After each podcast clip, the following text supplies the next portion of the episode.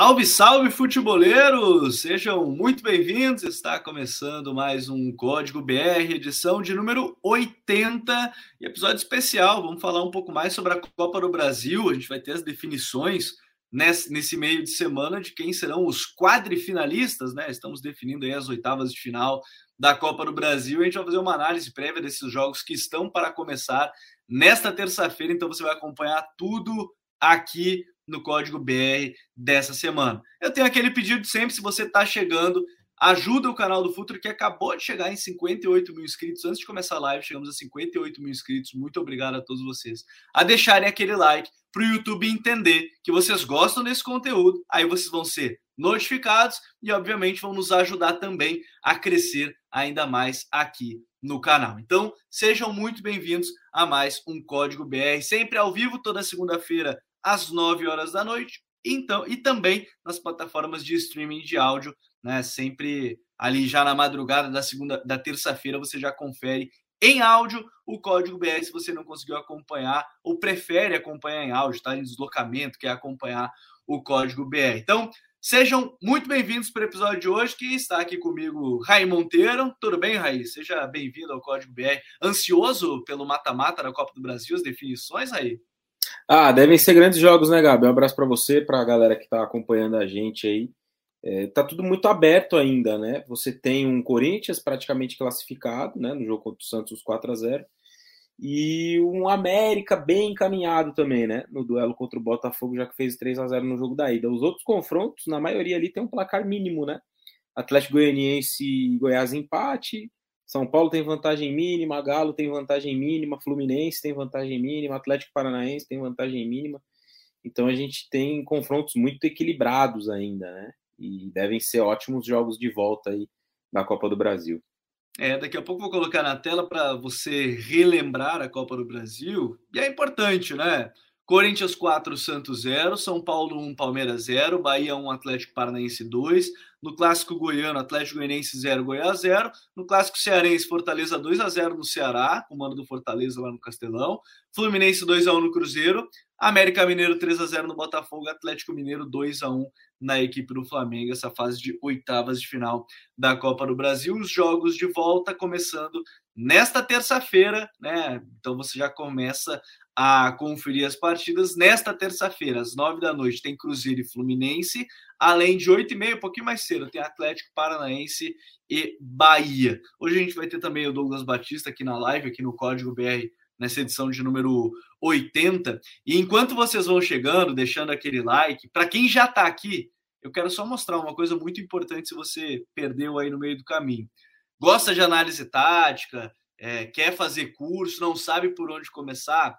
de hoje, 11 de julho, até dia 10 de agosto, todos os cursos do Futre com desconto de até 60%. É a janela de transferência do Futre que abriu. É a janela Futre de desconto, todos os cursos com até 60% de desconto. Por exemplo, aqui no FutriLab você tem alguns combos, né? Por exemplo, combo de imersão na análise, que é aprender tudo de análise, de 824 reais, você vai pagar 329 reais pelo curso. Pergunte ao jogo para iniciar a análise de desempenho, análise de mercado para conhecer mais como é que funciona a análise de mercado, análise individual e coletiva de times, jogadores, atletas, e o workshop Big Data para você também saber um pouco mais da questão dos analytics. É só você chegar lá no futre.com.br/barra cursos, tudo com até 60% de desconto. Tem curso para todos os gostos. Tem de inovação no futebol, tem análise de desempenho, tem curso de comunicação, de organização tática. Tudo isso você vai conferir lá na nossa loja, no nosso futre.com.br barra cursos. Não vá perder essa oportunidade.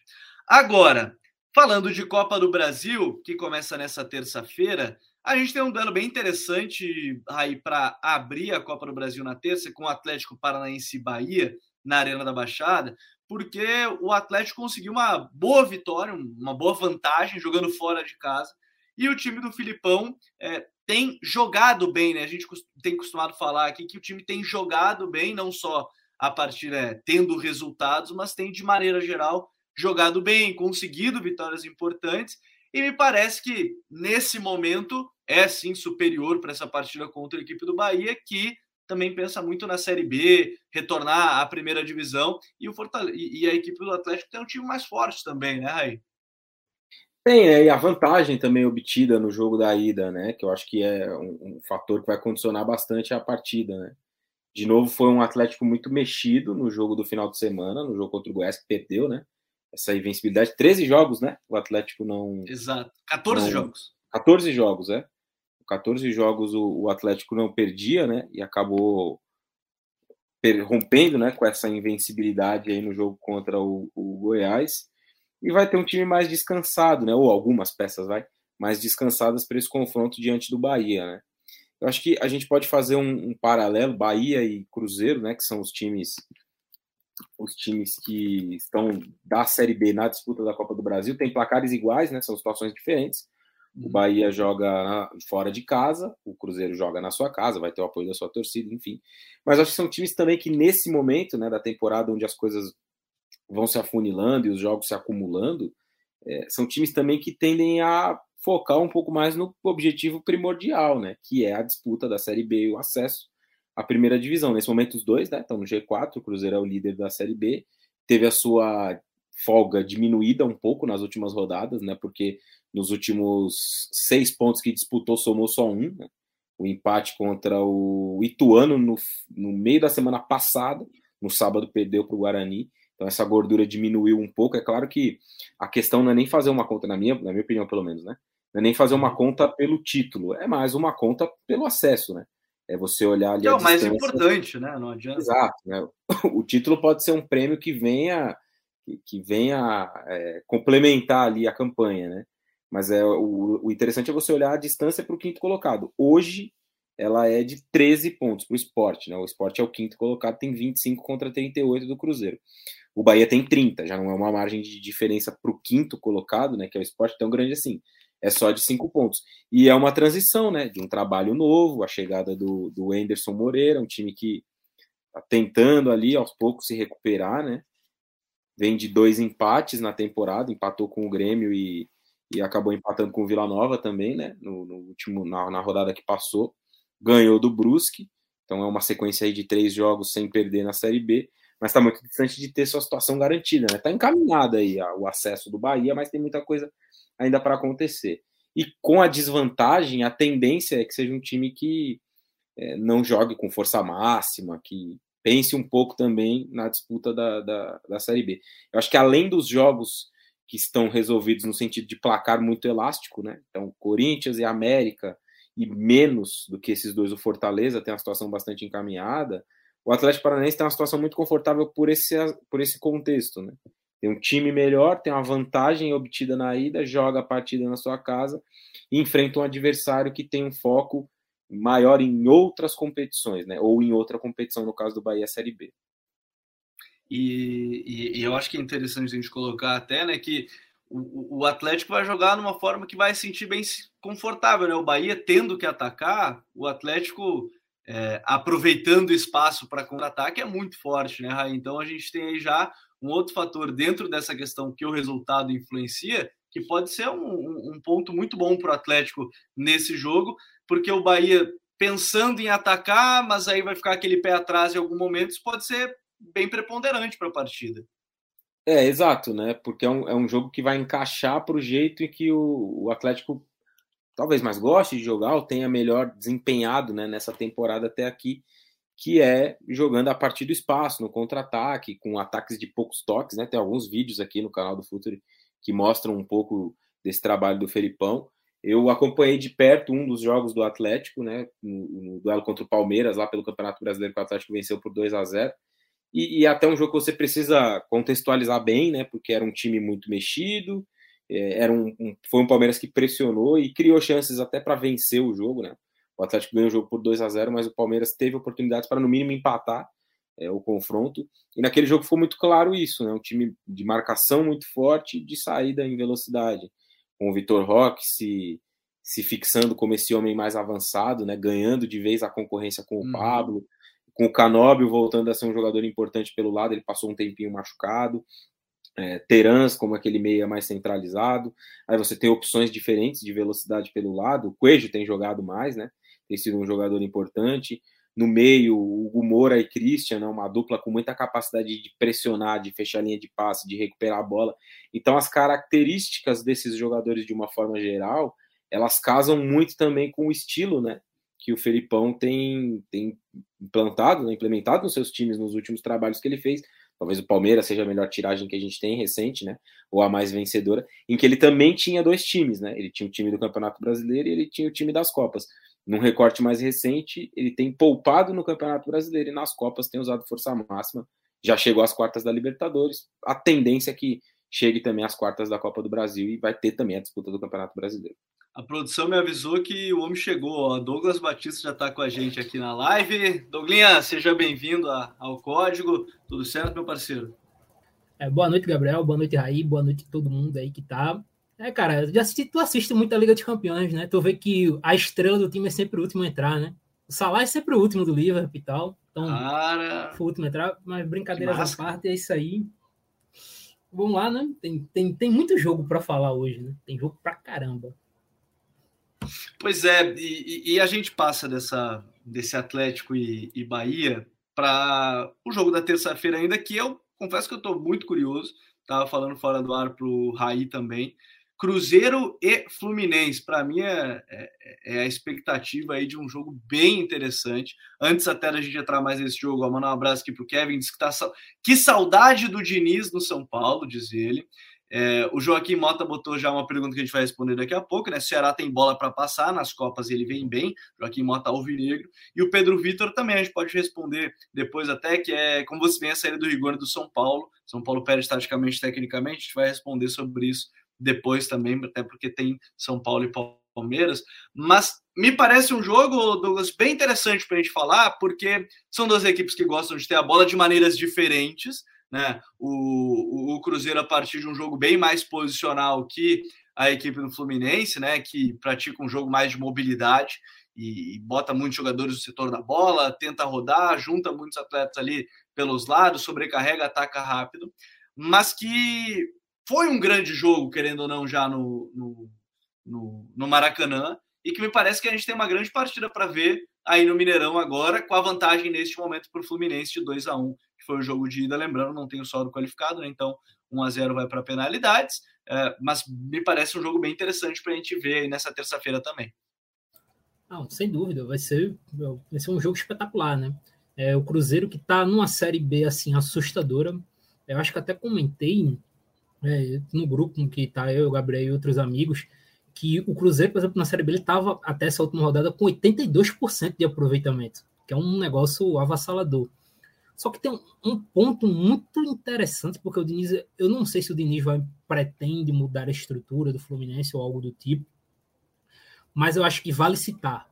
Nos últimos jogos da Série B, o Cruzeiro demonstrou uma dificuldade gigante em atacar quando as equipes defendiam com linha de 5. É, a Ponte Preta defendeu com linha de 5 contra o Cruzeiro. No jogo contra o Esporte, é, em alguns momentos o Fabinho recuou para fazer uma linha de 5 ali, é, ficar uma linha de 5 ali defensiva. E contra o Guarani, o Leandro Vilela, volante, no momento defensivo, se colocava entre os zagueiros para formar também uma linha de 5. E o Cruzeiro teve muita dificuldade contra a Ponte, perdeu para o Guarani, não fez um bom jogo contra o Guarani. É, Contra o esporte, ele foi muito melhor, mas nesses momentos que o Fabinho se colocou numa linha de cinco, é, o, foi talvez os momentos que o Cruzeiro atacou pior. Então é bem interessante observar essa dificuldade do Cruzeiro contra a linha de cinco, porque vai ser um jogo em que o Cruzeiro vai ter que sair. Naturalmente, talvez o Cruzeiro tenha mais a bola.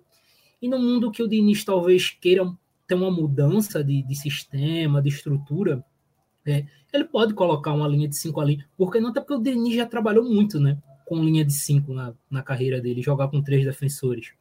Então, algo até natural para ele. Então, acho que fica, eu fico muito, estou muito curioso para ver como é que o Diniz vai pensar nessa situação. Até porque vai ser um jogo que o Cruzeiro vai sair muito mais, vai se expor muito mais. É, mas o Fluminense é, cara, é você talvez arriscado falar isso, mas o Fluminense ele está sendo o melhor trabalho da carreira do Diniz para mim. É, assim, é, é, impressionante porque todos os jogadores do meio para frente cresceram muito o nível com ele. E algo que eu estava muito curioso de ver é ser como o Diniz ia se acostumar com a saída do Luiz Henrique, porque o Luiz Henrique, para mim, vinha sendo o melhor jogador do Fluminense. E aí surge mais o menino de Xerém, né? Aí você tem o Matheus Martins surgindo. Ex exatamente. Eu estava muito na dúvida em como ele ia lidar com isso, e simplesmente o Matheus Martins é, entra num nível muito bom. É, a sacada dele de colocar o Caio Paulista como lateral esquerdo também foi muito boa. É, acho que talvez a grande questão aí com, com o Diniz é como vai ser a durabilidade, né? Que os trabalhos dele têm uma durabilidade meio questionável, mas se conseguir uma boa durabilidade, acho que esse Fluminense se encaminha para ser o melhor trabalho dele. É, é, não, pode falar, pode falar, pode terminar. E eu tô. E seria assim. Esse vai ser talvez o, o jogo. É, e aí deixo aberto para vocês de dois dos cinco melhores trabalhos do Brasil no ano, talvez. Se a gente for parar para pensar assim, tudo que o Diniz faz no Fluminense e o Pesolano tem feito no Cruzeiro, é muito difícil você apontar outros cinco trabalhos melhores. Então, é, eu estou muito curioso para ver isso. Estou muito curioso para ver o Daniel Júnior em campo. Cara, o Daniel Júnior é muito bola, esse rapaz do Cruzeiro. Ele está oscilando, que é normal, mas esse rapaz é, é talentosíssimo. E vai ser, vai ser um jogo muito legal de se assistir. E claro, o Fábio, né? O Fábio é um capítulo à parte nesse jogo. É, é algo fora de série. E é mais uma história para essa partida, Raí. E, e até o Humberto botou comentário: qual o ponto fraco do Fluminense, do Diniz, que o Cruzeiro pode usar para ganhar o jogo e se classificar? Talvez hoje é que é um jogo. O, o Fluminense parte de um jogo que assume riscos importantes, né? Você coloca muitos jogadores no campo adversário, obviamente, nenhuma equipe é perfeita. Quando você coloca muitos no campo adversário, você quer com menos. Acho que o jogo contra o Atlético Goianiense foi mais ou menos nessa pegada, da, a, o contra-ataque teve a expulsão do, do David Braz, que quando você tem o Nino acaba diminuindo essa relação, porque o Nino é muito bom nessa em campo aberto para defender, mesmo sendo alto, parece que não que é lento e tal, ele tem a passada larga talvez transição, mas não é muito essa a cara desse Cruzeiro, né, Rai? Não, não sei se esse é o caminho pro que o Pesolano utiliza ou vai utilizar. É, eu acho que pode ser um cenário que se ofereça ao longo do jogo, porque o, o, Fluminense não é um time também que vai ficar trancado lá, eu acho, né, pelo menos. Que vai ficar trancado na defesa tentando administrar aí o seu gol de vantagem, né, e especular um empate e tal. Nem estou dizendo que está certo de fazer ou está certo de não fazer. É uma questão de, de, estratégia, de como o Diniz interpreta o jogo e do que ele acha ser o melhor para o time dele conseguir é, o resultado. Então, a tendência é que o Fluminense tente jogar, né? Vai ser, acho que vai ser um jogo muito aberto, de, de muitas possibilidades de lado a lado. Né? O Fluminense deve tentar atacar o Cruzeiro também em vários momentos. Deve ser um início de um Cruzeiro mais de, de mais pressão, buscando mais né, o, o gol até porque quando joga em casa, né, na Série B, na maioria dos jogos, na verdade, é assim, né, mas especialmente no Mineirão, o Cruzeiro tem inícios muito fortes, né, de pressão, de chances criadas, de rondar bastante a área. Fala, Douglas. É, tu falou do Mineirão, só queria acrescentar uma informação que o Cruzeiro ele só tomou um gol em casa na Série B. Mas um, um ponto importante. Isso é um ponto importante também, né? Porque é um jogo é, em que o Cruzeiro vai precisar também não sofrer gols, né? E o Fluminense tem tido um poder de fogo muito grande, né? Puxando pela memória muito rapidamente aqui, eu me lembro apenas do jogo contra o Juventude que o Fluminense não fez gol, o, aquele polo aquático lá 1 a 0. No restante, pode ser que eu tenha, esteja falhando aqui algum, mas Fluminense tem marcado gols aí em jogos seguidos, né? Fez quatro no Corinthians, dois no Ceará, lá atrás fez 10. 11 nos últimos cinco. 11 gols nos últimos cinco jogos. Ah. Lá, lá, atrás fez 10 no Oriente Petroleiro, que também não é parâmetro e tal. Mas... Aí explode a estatística, mas nos últimos cinco já tem praticamente dois por jogo. É, então. O, o Fluminense tem sido um time que marca muitos gols, né? Então, esse duelo também, né, defensivo dos dois lados, vai ser muito importante na tentativa do Cruzeiro de reverter o resultado e do Fluminense de assegurar ele, né? porque não são equipes que jogam propriamente de uma forma muito cautelosa, né? O Cruzeiro também não tem sido assim na disputa da, da Série B. Agora, o Douglas falou dos cinco trabalhos aí, né? Dois dos cinco trabalhos. E, cara, eu tava pensando rapidamente aqui, de fato, é muito provável que seja. Que belo debate se cria, né, para algum dá, momento. Dá uma boa discussão, cara, dá uma boa discussão, porque o impacto do Pesolano no Cruzeiro, que se reformulou bastante tal, mudou vários jogadores, mas não contratou nenhum jogador fantástico, O Cruzeiro não contratou nenhum jogador fantástico, né? Porque a gente tem muito uma impressão de que ah, virou SAF, vai gastar, vai montar um timaço, e talvez aquele cara que acompanha de forma mais. É, de forma menos profunda, né? Mais por cima ali tal, olha o Cruzeiro na liderança né, da Série B, uma campanha muito boa. Imagina, pô, deve ter se reforçado, contratou um, um assiste ali às vezes, né? Os jogos da, da Série B contratou ali vários jogadores tal, mas não é não é um estilo Botafogo, por exemplo, que foi lá pagou 30 milhões no Patrick de Paula, 15 não sei em quem, 10 no outro, não. É um Cruzeiro que montou ali um time muito é um time com, com jogadores, eu acho, de, de nível de Série B, para disputar uma Série B e tem conseguido fazer um bom papel, né? Então, pô, o Edu, por exemplo, que é o atacante, já tinha mostrado na temporada passada uma boa capacidade de marcar gols. Ele foi um dos artilheiros né, da Série B no uhum. ano que passou. É o próprio Luvanor, que era um jogador que eu não conhecia, chegou e se encaixou muito bem nesse time do Cruzeiro. É, o trio de zaga tem funcionado muito bem, é um time muito bem treinado, o time do Cruzeiro.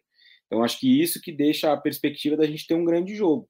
A excelente campanha que o Cruzeiro tem feito e o jogo, do ponto de vista da eliminatória, está um pouco aberto pelo placar, né? Mas eu ainda apostaria minhas fichas numa classificação do Fluminense. O Fluminense tem um hum. time com mais qualidades e um trabalho que nesse momento está no auge, né? O trabalho do Diniz no Fluminense está vivendo aí a sua melhor fase, né? O Fluminense oscila dentro dos jogos, contra o Ceará teve oscilações, o Fábio precisou trabalhar, né? Tem até um, um comentário do Joaquim aqui, né? Falando que o Fábio foi é, o melhor em campo contra o Ceará. De fato, ele fez várias defesas importantes, né?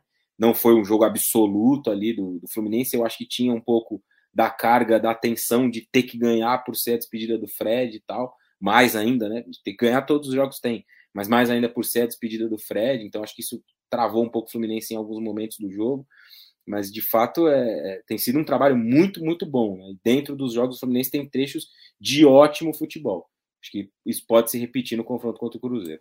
É, esse é um jogo que eu estou muito curioso. Até, e, e, foi legal até, Douglas, a gente falar que o do Raiz citar a questão da SAF, é legal de ver as diferentes formas, né? A SAF que o Ronaldo, quando o Ronaldo assume o Cruzeiro, ele pensa primeiro, vou cortar todo tipo de gasto que tem, porque a dívida era muito grande. Ele não ia tirar do bolso dele totalmente de cara o pagamento da dívida do Cruzeiro, então ele fez dessa forma. No Botafogo, Titio John Texor, como a gente briga, pagou as dívidas e aí começou já a investir. Então, são maneiras diferentes também de, de abordar a própria SAF. Mas você ia falar, Douglas.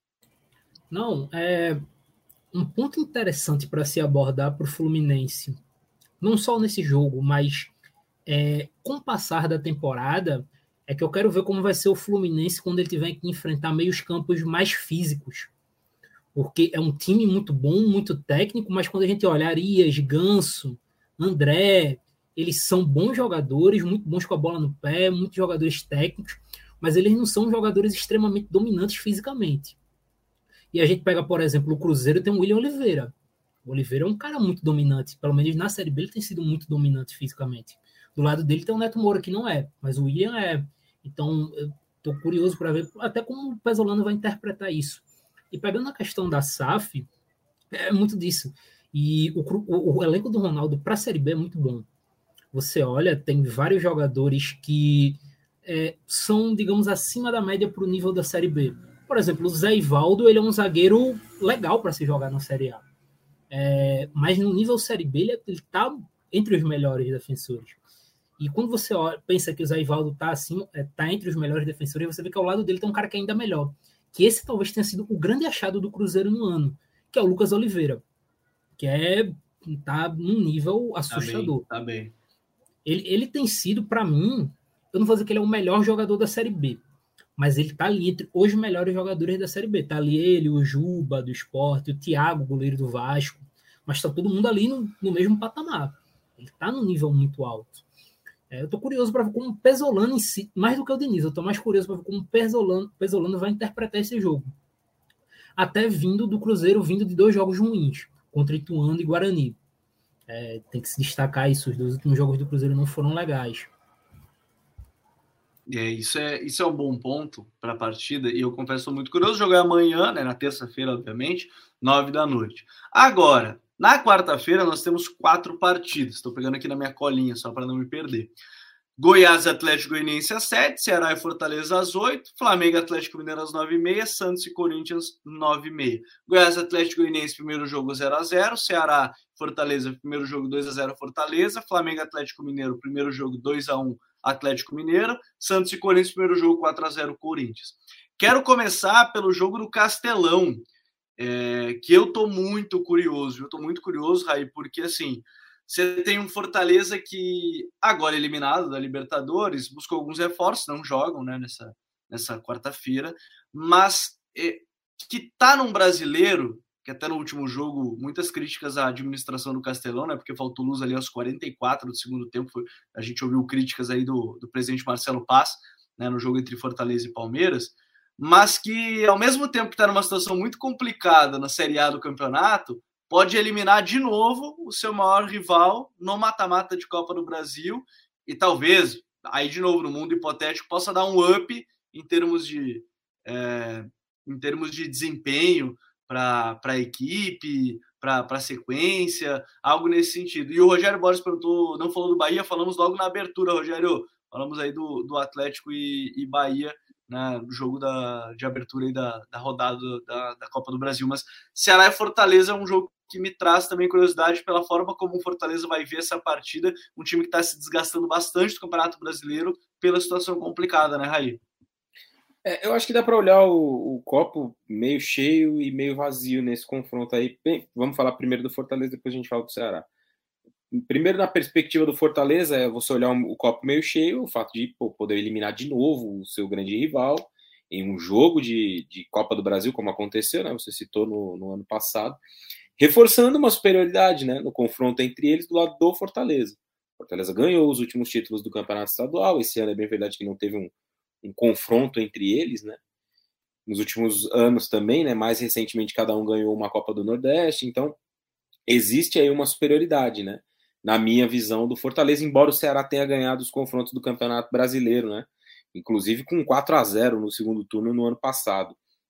Mas né, no cenário atual, atual que eu digo, de três a quatro anos para cá, existe aí uma superioridade, uma ligeira superioridade do Fortaleza nos confrontos. E isso, obviamente, poderia servir como um ânimo para o time tentar se recuperar dentro da disputa do Campeonato Brasileiro.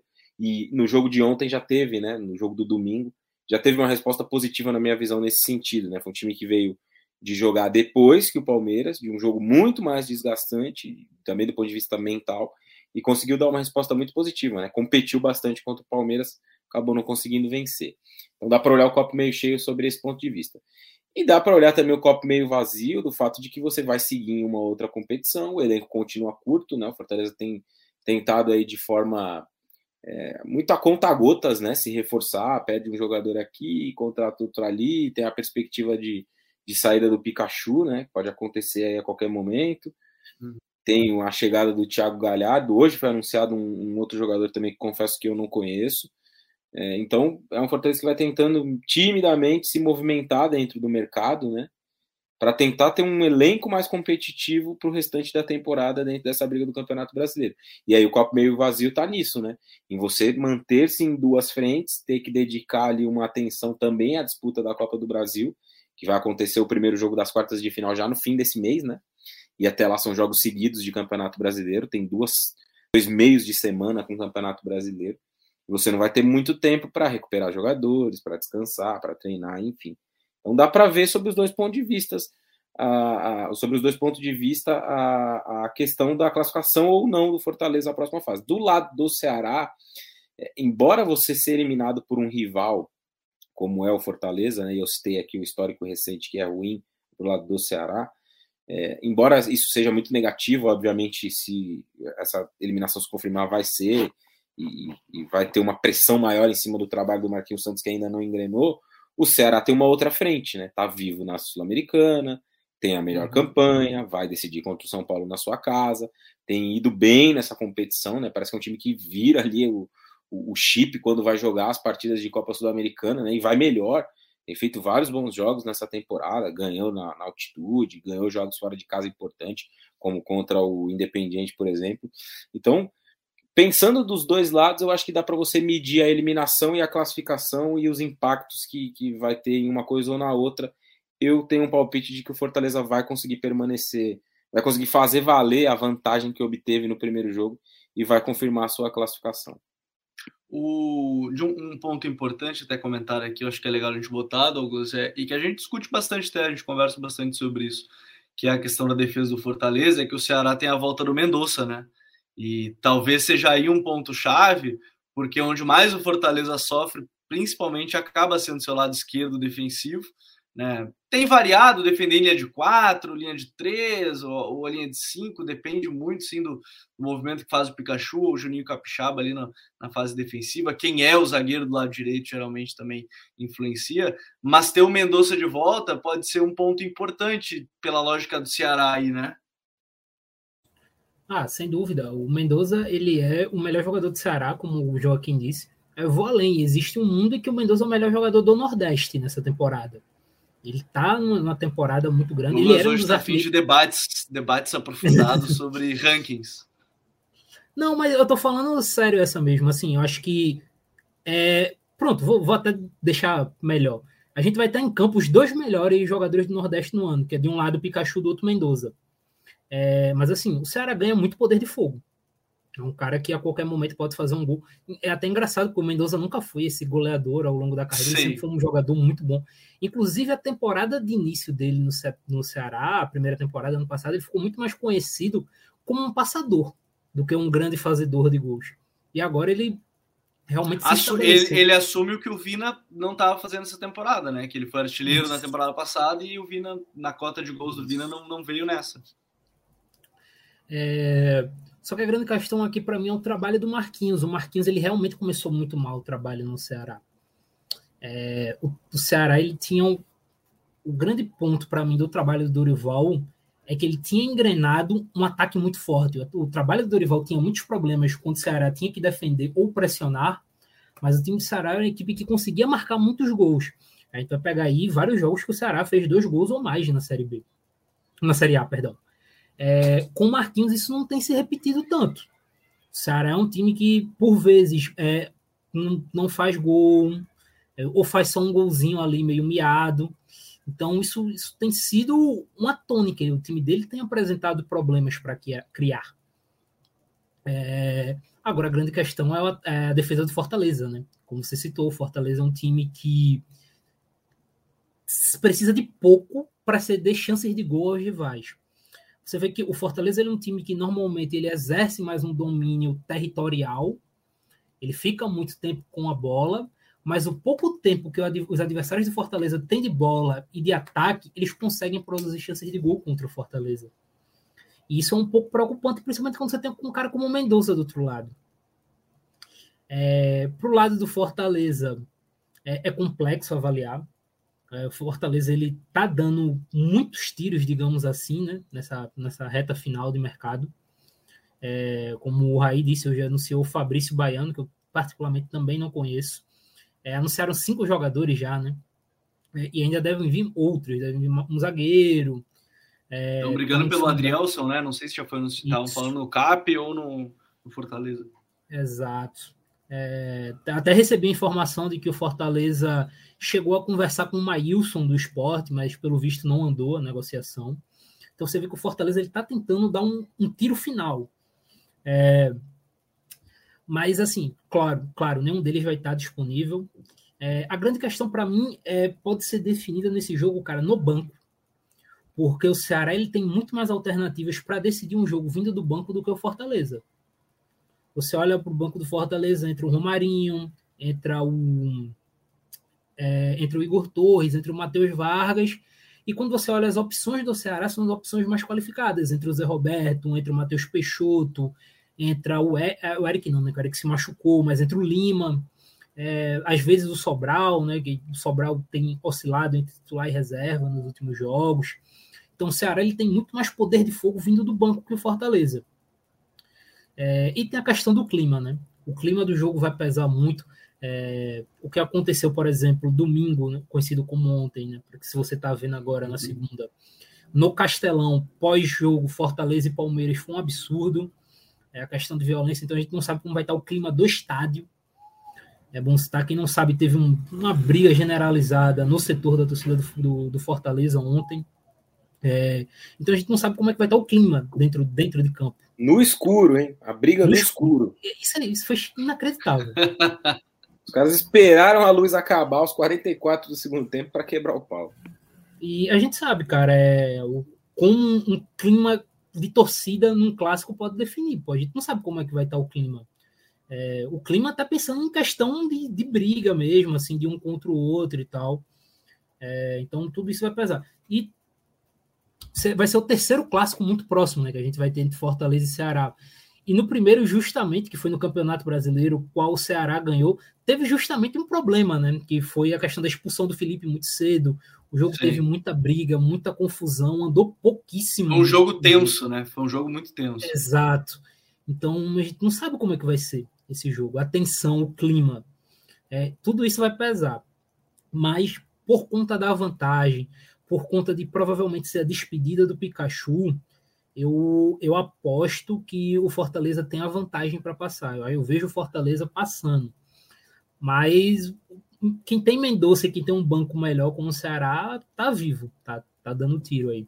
Eu acho que vai ser, também acho que vai ser uma grande partida. Tomara que essa, esse clima de tensão não, não entre dentro de campo e nem fora dele, nem fique fora dele também. Tomara que a gente possa ver uma grande festa é, das duas torcidas lá no Castelão. E ainda na quarta-feira a gente tem Goiás e Atlético Goianiense, o, o Douglas, que é um, um jogo bem, bem interessante, assim. É, foi um 0 a 0 a gente tem talvez aí o Goiás com o mando possa ser um pouco mais favorito, mas a fase do Atlético Goianiense é melhor, né? Com o Jorginho indo bem, com o Ayrton indo bem, Dudu seguindo, o Marlon Freitas aí provavelmente nos últimos seis meses, né? Como como jogador do Atlético Goianiense. É, acha que quem é que entra melhor para essa partida? Esse jogo vai ser, vai ser talvez um dos jogos mais interessantes, né? Realmente, porque é o que entra mais, talvez o que entre mais aberto, né? Entra no 0 a 0 ninguém tem vantagem, não tem gol fora. É, e eu estou muito curioso para ver como o Jair vai se postar nesse jogo. Porque na ida, o Goiás teve um trabalho muito forte defendendo a área. Ele conseguiu neutralizar muito bem o Atlético Goianiense. Só que agora a situação é outra. Agora o negócio inverte. O Goiás está em casa. O Goiás ele vai ter que criar. E não tem nenhuma vantagem. Então, ele não vai se fechar tanto, eu acredito. A tendência é que o Goiás se exponha um pouquinho mais. E, e aí vai ser como, por, por exemplo, é, como é que ele vai se portar, como é que se ele vai dar mais campo para o Atlético Goianiense correr. Tudo isso vai, vai entrar em cogitação. É, o Atlético realmente ele vem num nível melhor. É, quartas de final né, de Copa Sul-Americana. O Ronaldo numa fase esplendorosa, esplendorosa, goleiraço, goleiraço Ronaldo. É, mas é complicado, cara. Eu não consigo apostar contra a Jair Ventura, não. No jogo de igual para igual é muito difícil apostar contra ele. No mata-mata, é, né? Talvez seja o é, caminho para ele. E se você for pegar a campanha do Goiás na Série A, é muito boa. O Goiás tem 20 pontos no Brasileirão. É... Ele é um cara que, quando ele. Ele talvez ele, ele, seja o treinador mais engraçado do Brasil, porque ele talvez seja o cara que melhor trabalha com elenco limitado. Você dá um elenco muito limitado para o Jair, ele vai extrair o máximo. É, foi assim com o Sport, foi assim com o Juventude, está sendo assim com o Goiás. Ele é um cara que lida muito bem com pouco. É, então, é, tô, eu acho que o Goiás passa. Até porque talvez o Goiás ele tenha o jogador mais decisivo em campo, que é o Pedro Raul. E isso é algo que num jogo assim de mata-mata, de poucas chances, porque assim, não, eu tô, dizendo, eu tô curioso para ver, é um jogo que está muito aberto, mas a gente também não pode iludir o pessoal. Não vai ser um jogo que a gente vai ver 10 chances criadas, não, vai ser um jogo de pouquíssimas chances criadas, até pelo, pela forma de jogar dos dois times. Vai ser um jogo de pouquíssimas chances criadas. E num jogo de pouquíssimas chances criadas, eu acho que talvez quem tenha um maior poder, poder de fogo, o cara com maior capacidade de decidir em algum momento, vai sair na frente. Então, acho que o Goiás, por ter o Mando, por ter o Jair e o Pedro Raul, ele termina tendo um pouquinho de vantagem. Mas ali eu diria que é um 52 a 48. Agora, é, tem, tem algo bem legal da gente ver nessa, nessa rodada. Eu até separei um pouquinho mais de tempo, que acho que provavelmente são um dos grandes jogos da rodada, que ainda é na quarta-feira, com Flamengo e Atlético Mineiro, Raí.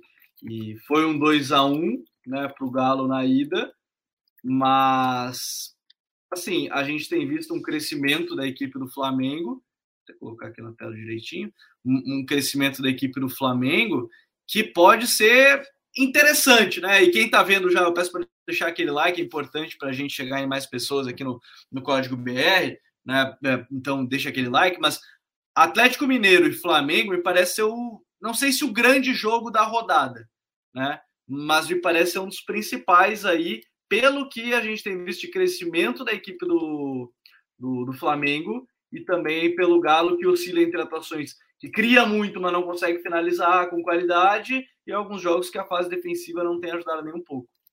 Só para informar o gol dramático aqui, para quem está nos vendo ao vivo, o Inter abriu o placar faltando 5 segundos para o jogo acabar.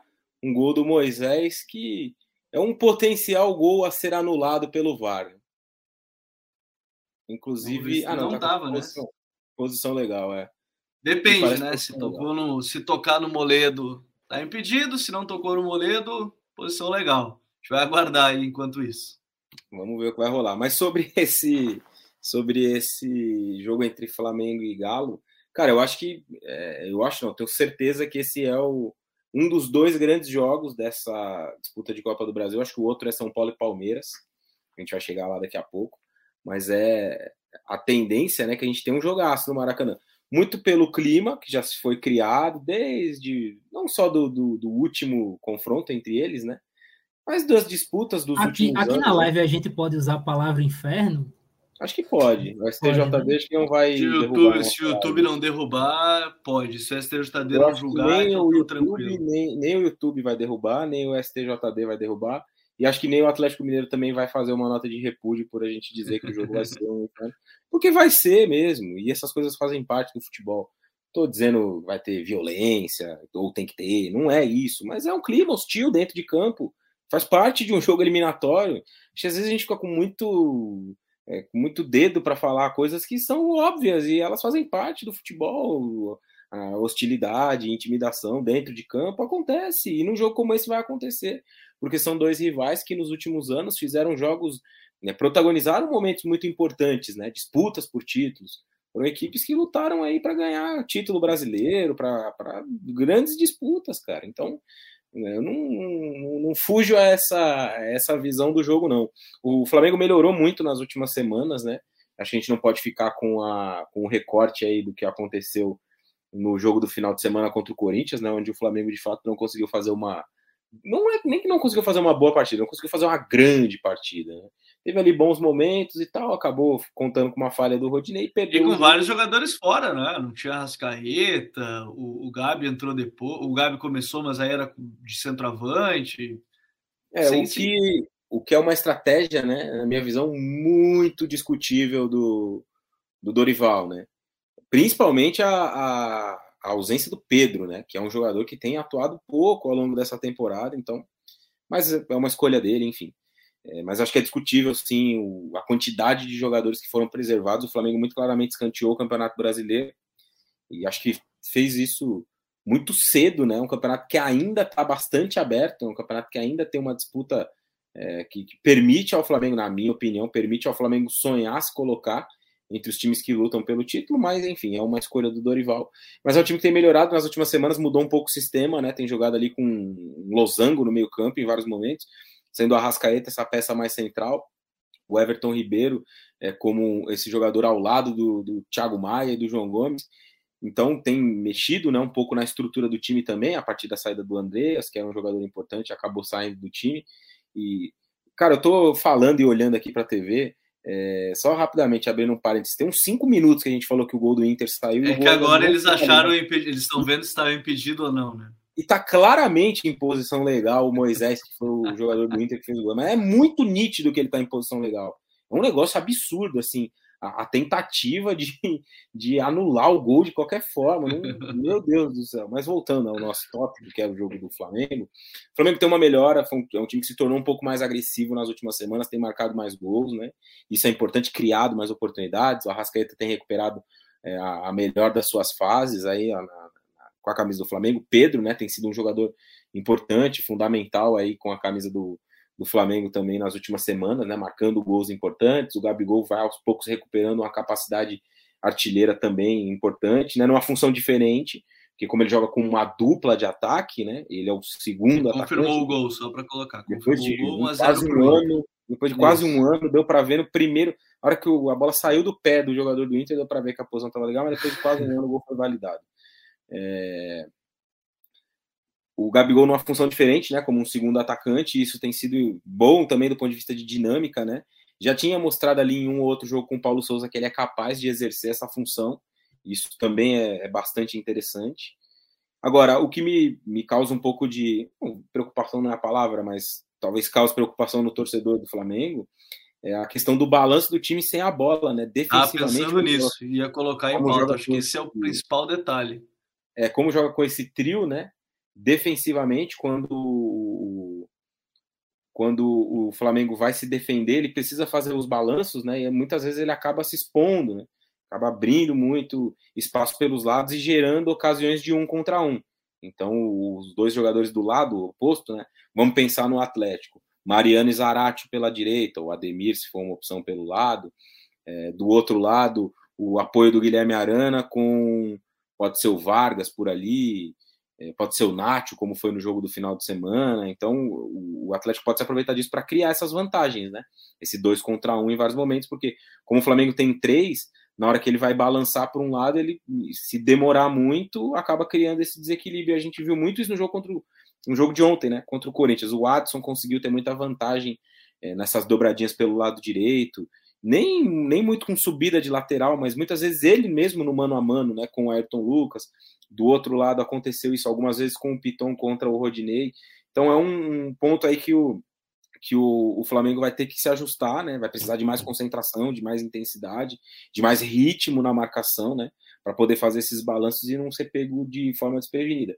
E o Atlético, cara, é um, é um, o Atlético é um time estranho, né? Porque o Atlético é um time que consegue fazer ali um primeiro tempo bom contra o Tolima, na minha visão. Eu vi muita gente criticando o jogo contra o Tolima, e eu, contra o Tolima, não, contra o Emelec, e eu não acompanho totalmente essa crítica. Eu acho que o Atlético fez um bom primeiro tempo, e no segundo acho que pesou muito o contexto do jogo, o empate que estava levando para os pênaltis, a possibilidade de num contra-ataque você sofrer um gol e ser eliminado. Eu acho que mentalmente o time sofreu uma instabilidade, mas no primeiro tempo criou o suficiente para vencer. E faz um jogo muito ruim, como fez contra o São Paulo no final de semana, né, ontem onde enfrentou um adversário mutilado pelos desfalques e o Atlético não conseguiu fazer o Jandrei trabalhar nenhuma vez. O goleiro do São Paulo não fez nenhuma grande defesa no jogo de ontem. Então é muito abafa, bola levantada na área em alguns momentos, tal, mais na reta final do jogo, né? Mas é um Atlético que eu consigo ver muito claramente as intenções de organização no ataque e tudo mais, mas é, acho que tem faltado, vou parafrasear Rodrigo Coutinho, que hoje não nos acompanha aqui, mas acho que tem faltado fome para o Atlético em alguns momentos, né? Parece que o time sabe muito bem o que fazer em campo, como chegar ao campo de ataque, mas no momento de definir, falta um pouco mais de, de, de fome mesmo para conseguir fazer os gols, né? Para ter uma, uma melhor definição dentro das jogadas.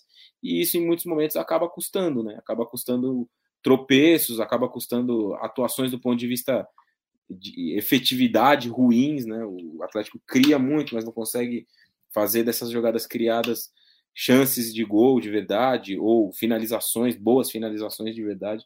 Então é, um é jogo de duas equipes com trabalhos muito diferentes, né? O do Eval chegou há pouco tempo, o Turco está desde o começo do ano e ganhou dois títulos já e está vivo em todas, mas que tem instabilidades muito parecidas, né? E que é curioso por serem dois trabalhos de tempos muito diferentes.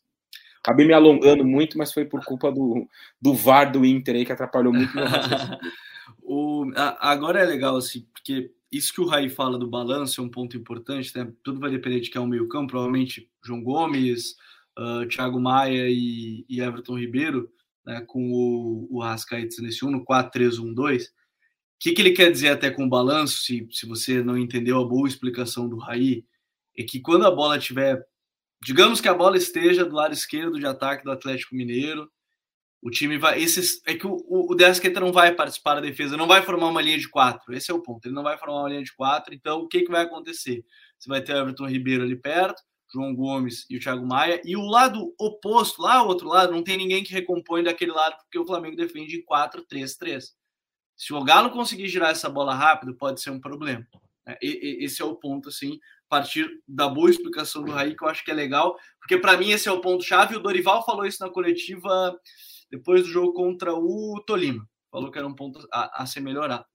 Agora, do lado do Galo, é, a questão da fome é um ponto que o Rai tocou, mas o Douglas tem um outro ponto que a gente falava até da questão da transição defensiva do time, que pode ser um problema se a gente partir da ótica que os gols contra o Tolima, inclusive do Flamengo, foram vários em transição, com muitos jogadores por dentro, somando jogadores, atacava rápido, fazia o gol.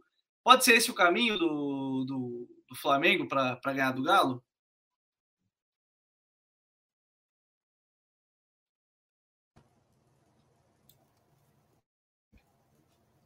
Agora sim, não sou. Então, acredito que sim, sim, sem dúvida. É. Agora sim. É, sem dúvida. É, até pegar como. Vamos lá, acho que tem um ponto interessante aqui a tocar. É, primeiro, depois daquele jogo contra o Fluminense, que quando foi quando a defesa do Atlético ficou muito em evidência negativamente, é, foi ali que chegou talvez o maior patamar negativo. É, o Galo ele deu uma estacionada dos gols tomados. Acho que uhum. tirando aquele jogo contra o Fortaleza, o 3 a 2 eu acho que o Atlético não chegou a tomar mais de um gol em nenhuma partida. E teve alguns jogos sem tomar gol. Acho que pelo menos três, quatro jogos que o Galo não tomou gol. Só que o contexto desse jogo é totalmente diferente. Um nível de exigência muito mais alto. Até comparado ao primeiro jogo contra o Flamengo. Porque era um trabalho que o, era um, foi um jogo que o trabalho do Dorival estava muito mais incipiente, muito mais no começo. Acho que foi o terceiro jogo do Dorival pelo Flamengo. É, o Dorival já deu uma encontrada melhor na equipe do Flamengo. Mas assim, a gente ainda vê esses problemas do Galo defender transição. Se a gente for pegar, por exemplo, o jogo de ontem, que o Raiz citou, São Paulo e Galo, a melhor chance do jogo foi do São Paulo e foi no lance em transição. No lance do Igor Gomes, que ele perdeu uma chance cara a cara, ele estou para fora.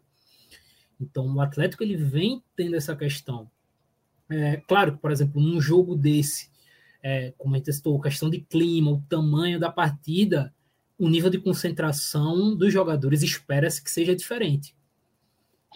É, mas, mas sem dúvida, eu estou muito curioso para ver como a defesa do Galo vai se portar, porque ela não, não pegou esse nível de exigência ainda. É e vai pegar, vai pegar assim, o Gabi no momento, como o Raio falou, de ser o segundo atacante, mais livre, não vai estar no confronto humano com os zagueiros, pode ser até abrindo espaço para outros entrarem ali nesse espaço aí, nessa área, né, Douglas? Não, sem dúvida. É, e eu estou muito curioso para ver. Acho que a gente vai ter muita noção de como vai ser esse jogo a partir da forma que o Dorival vai escalar o Flamengo. Porque essa questão do, da linha de três ali na hora de defender é vital. Porque isso é algo que, inclusive, já vinha sendo um problema do Dorival no Ceará. O Ceará do Dorival tinha problemas porque vinha defendendo com linha de três também, a segunda linha. Uhum. E se repete no Flamengo.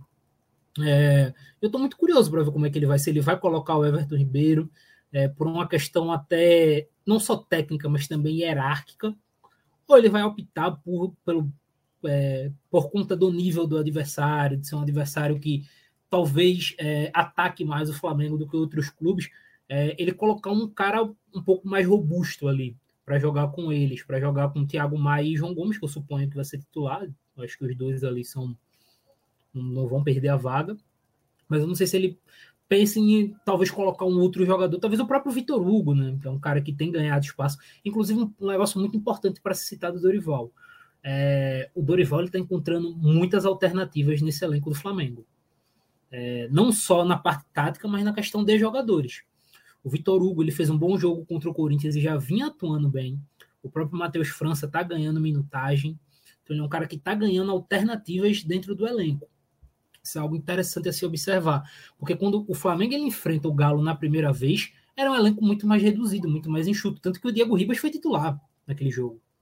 E o uhum. Ribas, a gente sabe que hoje não tem é, condição física e técnica para jogar 90 minutos numa partida tão exigente, de tanta exigência.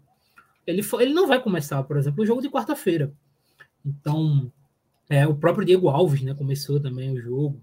Então, o Dorival ele tem encontrado alternativas dentro do, dentro do próprio Flamengo. Mas eu tô, tô curioso para ver esse, esse Galo, porque é como o Raí diz, é um time muito inconstante, cara. O Galo, você não sabe o que você vai esperar do Galo. tanto da defesa, porque a defesa é assim, é o ponto máximo negativo, mas o ataque do Galo não tá legal.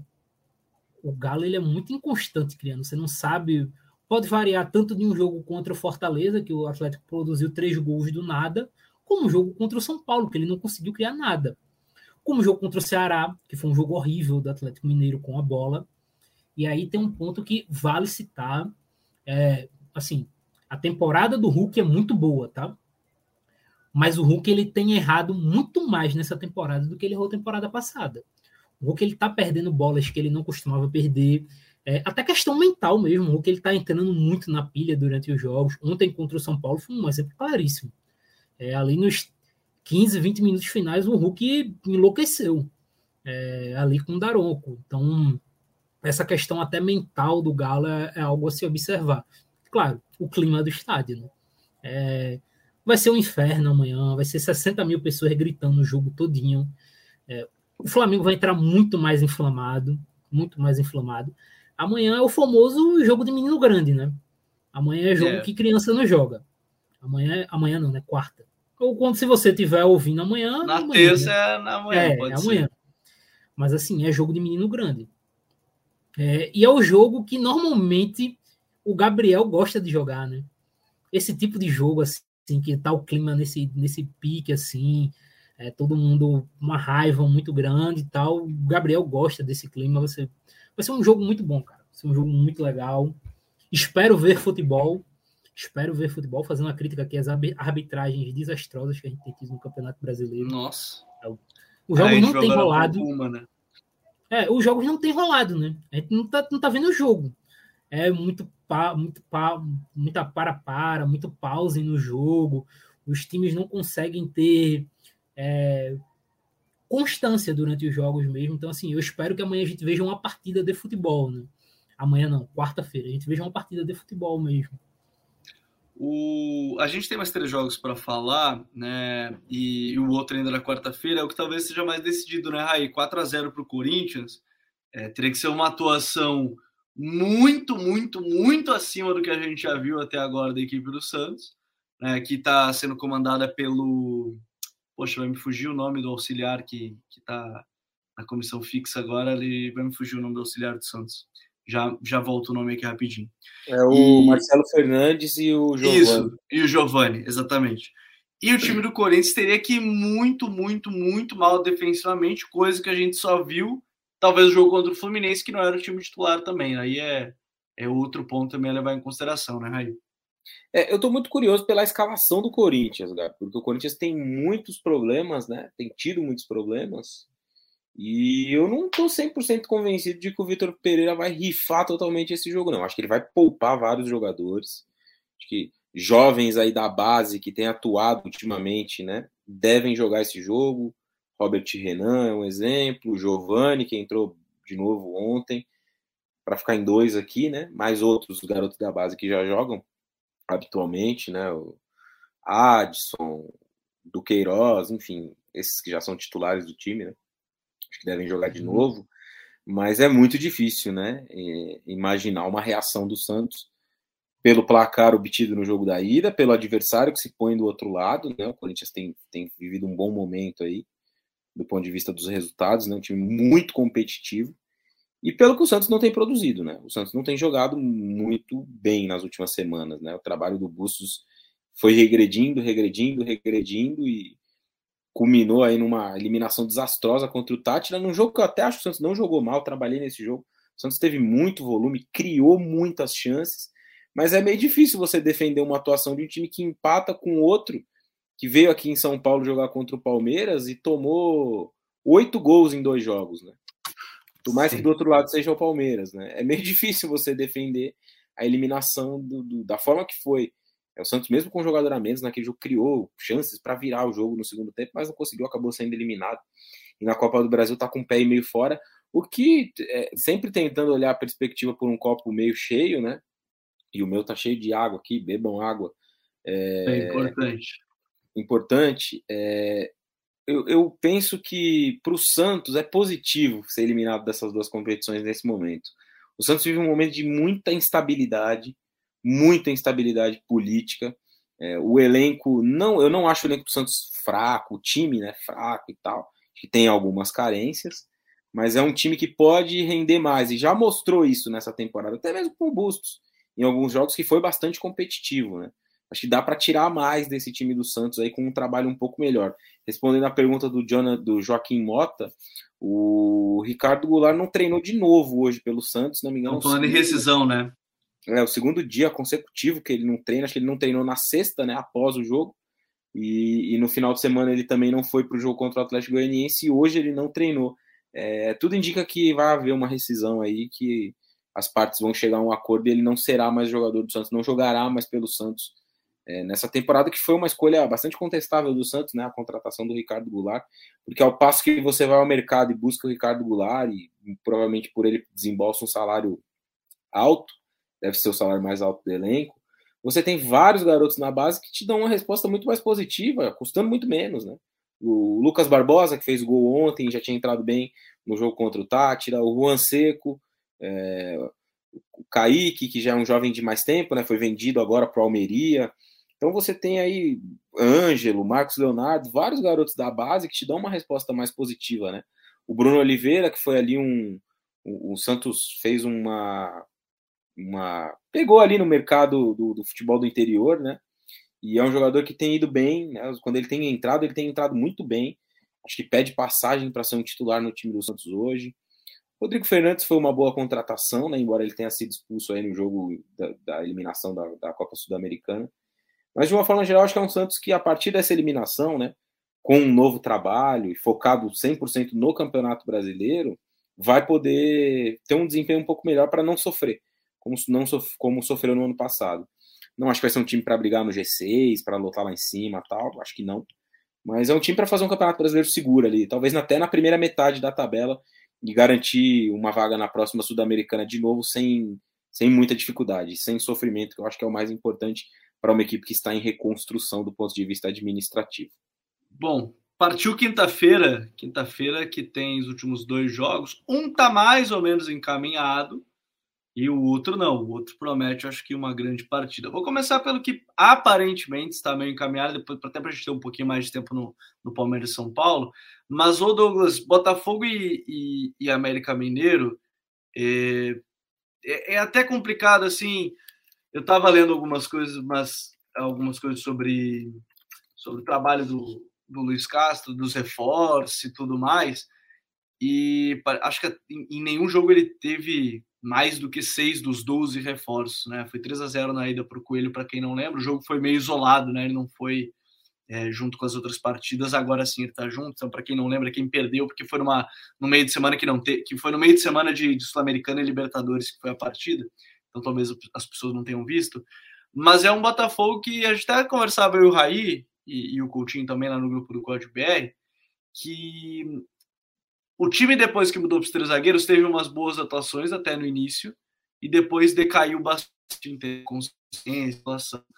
É um jogo que também precisa ser um jogo de muita superação, e a gente viu agora há pouco contra o Inter, o América entrega difícil resultado. Não é fácil fazer gol no América. O time do Wagner Mancini faz um trabalho bem consistente, mas é, não me parece ser algo que, que seja fácil para o Botafogo nesse momento. Não, sem dúvida. É, principalmente também pelo que o Botafogo não tem feito. Né? A gente for pegar os jogos do Botafogo, os últimos, a gente tem uma amostragem muito mais negativa do que positiva do Botafogo. É, a, gente pode, a gente pega ali aquele jogo contra o Inter, o jogo contra o São Paulo e tal, mas normalmente as atuações do Botafogo têm sido abaixo. É, claro, por exemplo, tem uma questão de, de encaixe. Eu sei que está é, quase acabando um turno, é complicado falar de encaixe, mas, gente, o Botafogo é um time que mudou 80% dos seus jogadores. É, assim, 80% por baixo, assim, falando. É, até dos que entram. Então, assim, é, só para tô fazendo muito eu, tô parecendo nosso amigo Myron Rodrigues, né? É, tem até uma informação Nossa, do GE. Não sei, mano. É, Esse negócio de nosso é, amigo é demais já, pra, deixa pra ti. Assim, até, até pegar essa questão do, do, elenco do Botafogo, porque teve uma informação que saiu no Globo Esporte essa semana que, que eu achei assustadora, que o Botafogo tem 22 jogadores que vão ficar sem contrato, que já podem assinar pré-contrato. E se você for pegar, olhar, eu acho que só Carla e Gatito são os que estão jogando. É, você vai pegar o elenco do Botafogo, um elenco de 40, 50 nomes. 45, 50 nomes. É um elenco muito comprido. Muito comprido. E quando você contrata, assim, é, não sei se onde vocês moram tem esse termo, mas aqui em Pernambuco pelo menos tem. Quando você contrata de baseada, vai acontecer isso, gente. Vai demorar, vai ter jogador que, mesmo sendo promissor, vai ter dificuldade de encaixe. Isso acontece. Ainda mais com um treinador novo. Então é natural. O que e agora que... só abriu parênteses que estão vindo mais contratações, né? O Márcio Correda, que o Botafogo só está tentando liberar para agora, né? Não em dezembro. Inclusive tem vídeo no canal nessa terça-feira sobre o Márcio Correda, que é um baita no prospecto. O Luiz Henrique, né? Que já era do Botafogo, já jogou no Botafogo. Então, assim, já tem mais dois pontas, mais um zagueiro, e assim vai a baciata, como disse o, o Douglas, que não é um termo aqui, pelo menos do Rio Grande do Sul, mas é um termo que é bem entendível o que, que, que ele quer dizer com. E, cara, é complicado, cara, é complicado. Eu acho que é, é difícil falar para o torcedor ter paciência, né?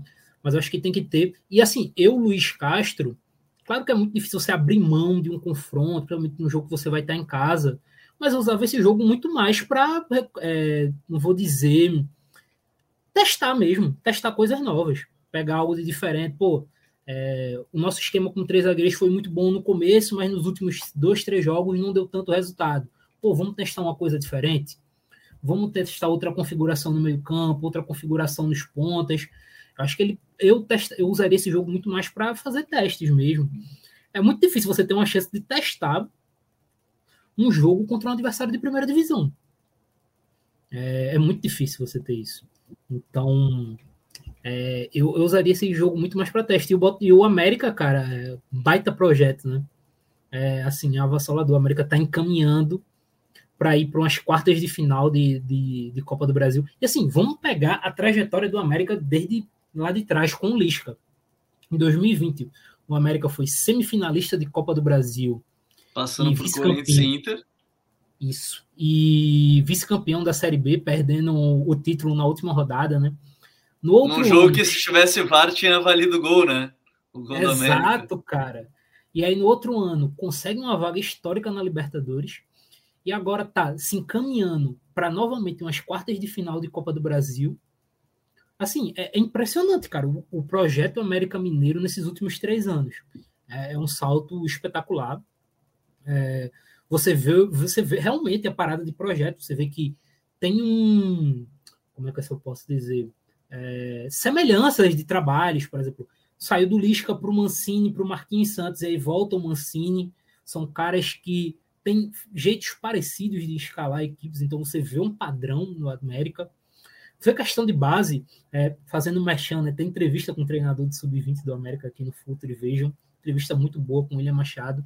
Você vê que é um time que está crescendo a questão de base, está revelando jogadores. É, então, assim, é, é, muito interessante, cara, observar o projeto Atlético, é, a projeto América Mineiro.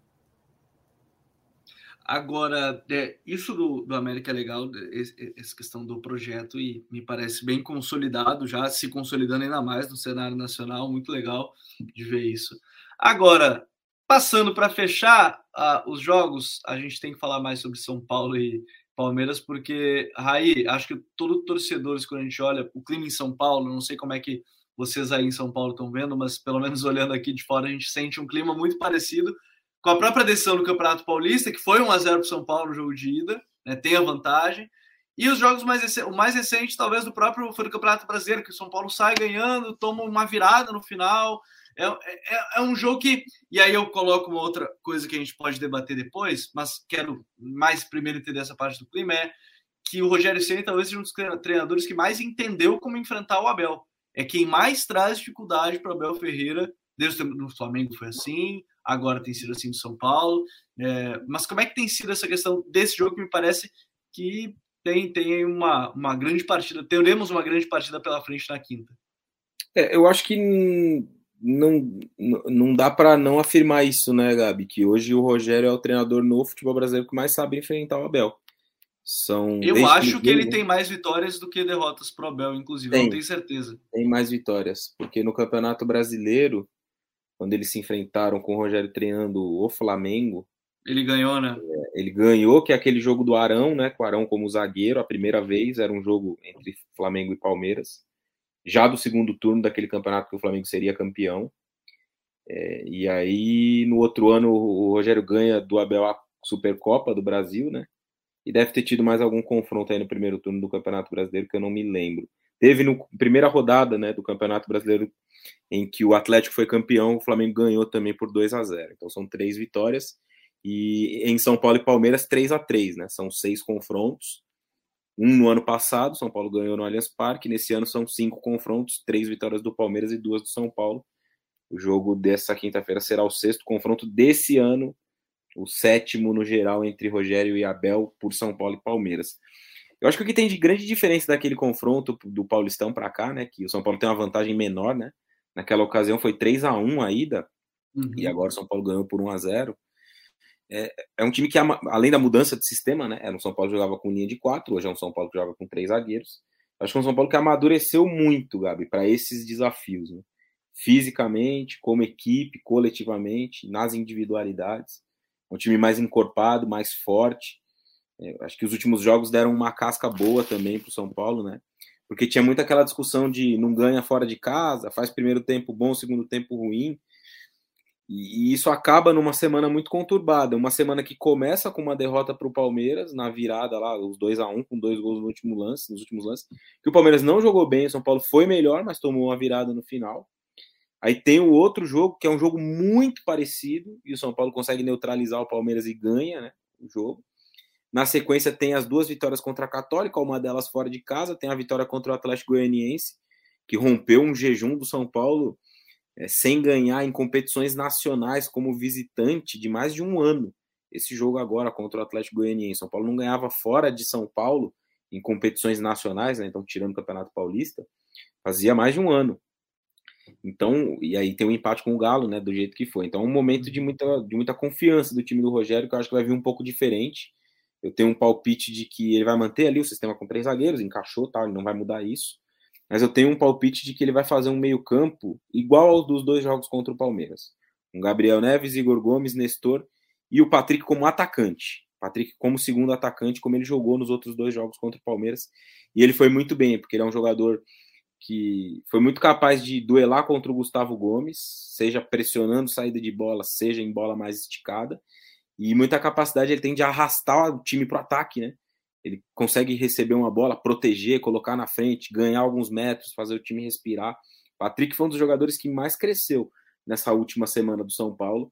Eu acho que isso credencia ele a ganhar uma vaga no time que todo mundo imagina que é o titular, né? E teria Luciano e Caleri no ataque. Agora, a questão é você sacar o Luciano com cinco gols nos últimos três jogos, né?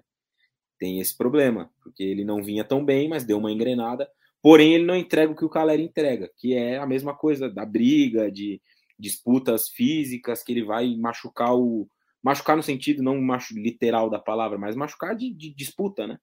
O, uhum. o, o Murilo e tal. Então, por isso eu tenho esse palpite de que o Patrick vai ganhar uma vaga entre os titulares para jogar junto com o, o Caleri. Além desse fato da, do amadurecimento do time e fisicamente o São Paulo ter melhorado, eu, eu vejo também uma questão positiva para o Rogério nesse jogo especificamente, que é ter vários jogadores descansados. Porque o São Paulo jogou com, com não teve vários jogadores nessas últimas duas partidas, né? Então, por exemplo, o Caleri não jogou contra a Universidade Católica, o Luciano não jogou contra o Galo, o Nestor não jogou as duas, deve voltar para esse jogo para ser um titular. O Gabriel Neves não jogou o jogo do final de semana.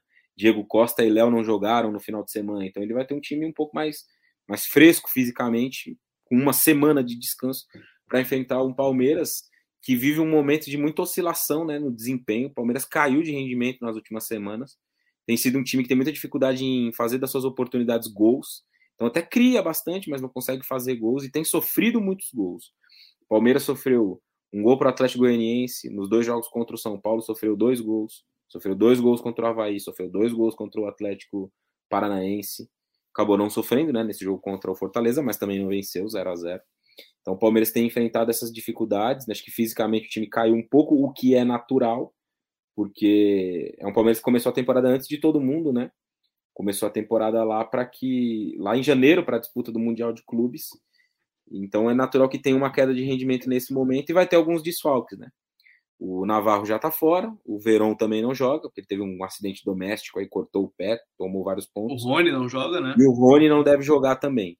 Então é um Palmeiras com dificuldades aí, né? Porque nos últimos tempos, quando não joga Rony, joga Navarro. Quando ele tentou fazer uma coisa diferente, ele colocou o Verón mais, mais centralizado. Para esse jogo ele não vai ter. É, só respondendo as perguntas que tem no chat. É só uma aposta, Thiago. O Luciano no banco é uma aposta minha. Mas nas prévias, provavelmente, a dupla vai ser Caleri e Luciano. A gente só vai saber uma hora antes do jogo. E sobre o Nicão, ele tá machucado ainda, cara. Ele teve uma lesão muito séria no tornozelo, né? É um incômodo que ele já tinha há alguns anos, mas se tornou uma lesão grave. É, ele ainda vai levar mais um tempo para voltar a jogar, e acho que mais umas duas semanas. O, Rogério falou em fazer uma espécie de pré-temporada com ele, né? Porque um cara que fica 60 dias sem jogar é como se o cara estivesse voltando de férias, né? É, exatamente. Não é muito simples recolocar ele no time. E o Gabriel podia tocar uma viola aí para fechar a live. O Vitor Afonso aí pediu. Qualquer hora, qualquer dia de live eu faço, tá, Vitão? Valeu. Valeu aí, viu? Fica no cenário aqui atrás. Eu chamo o Delfino para participar junto. Agora, o Douglas, assim, a gente tá falando de um jogo também, acho que o, o Raí tocou em pontos bem, bem importantes. Agora, o São Paulo talvez seja esse o jogo também que e eu acho até na questão do Palmeiras acho que vai o Breno Lopes no lugar do Rony, acho que é a opção que tem, né, de possibilidade talvez. Cara, eu não fato... descarto, Gabi, um quarteto ofensivo aí com Wesley e Dudu dos lados e Scarpa e Veiga mais centralizado. Ah, é uma boa, é uma boa também, é uma boa, boa possibilidade. É, mas a gente falou no, no jogo entre Flamengo e Atlético, é jogo do, dos é, que criança não joga, né? Que é um jogo grande. Esse é um jogo que pode determinar, ou pode pelo menos levar para um lado, um São Paulo que em alguns momentos, esse, nesses jogos grandes, falhou, pecou, não foi. Esse pode ser um jogo, às vezes, divisor de chave também, divisor de água, né? Divisor de chave não, divisor de água, né? Para o São Paulo, nesse termo mental, né? Sem dúvida. É, inclusive, o perfil dos jogadores que chegaram no São Paulo no começo da temporada era justamente para levar essa questão, né? Quando a gente vê o Patrick, o Nicão, o Rafinha chegando, que são caras já acostumados a esse tipo de jogo, é, já tiveram várias vezes em partidas grandes, são caras que estão tão acostumados a esse tipo de partida. E eu tô é, realmente é muito disso. Eu acho que o, o Rogério ele foi um cara que melhorou muito o São Paulo nessa questão mental, tá? É, é porque assim, o Palmeiras ele é um time muito fora da curva no Brasil. Ele é, como a gente fala, é um mentality monsters, né? Não tem o que fazer. Mas os outros jogos grandes do São Paulo no ano, o São Paulo se portou muito bem. É, contra o Corinthians, no Campeonato Paulista e no Campeonato Brasileiro. Claro, teve aquela queda no segundo tempo, mas o primeiro tempo do São Paulo na Arena Itaquera foi muito bom. É, então, o jogo contra o Galo, assim, jogou totalmente remendado, no Mineirão lotado, e o São Paulo se manteve firme a partida toda. Então você vê que tem esse trabalho.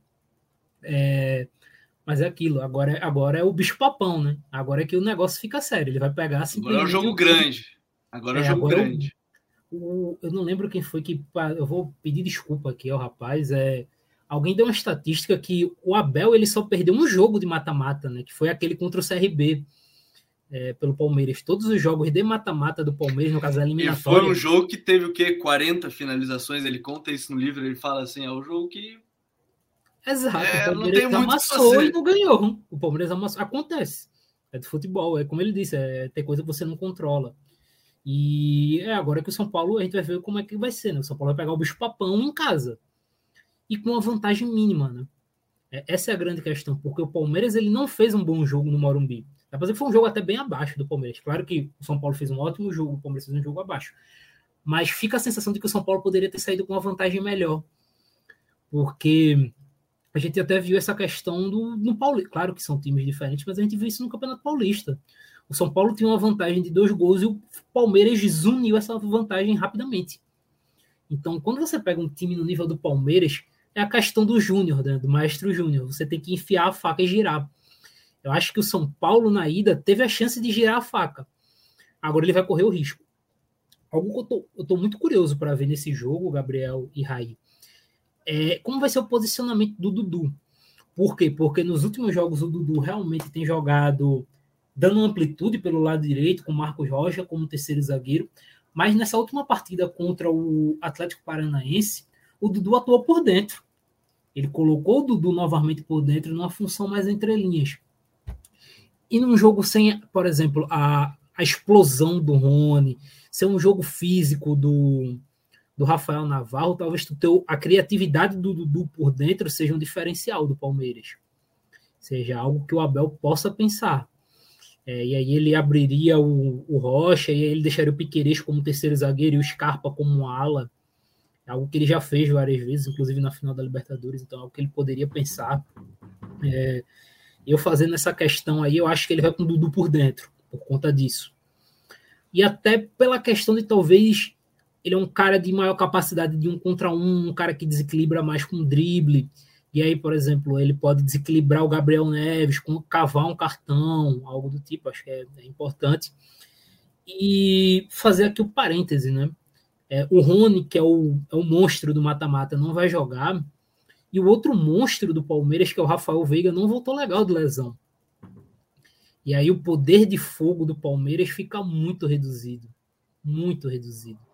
Esse é justamente essa é a questão para mim que vai fazer ele colocar o Dudu por dentro.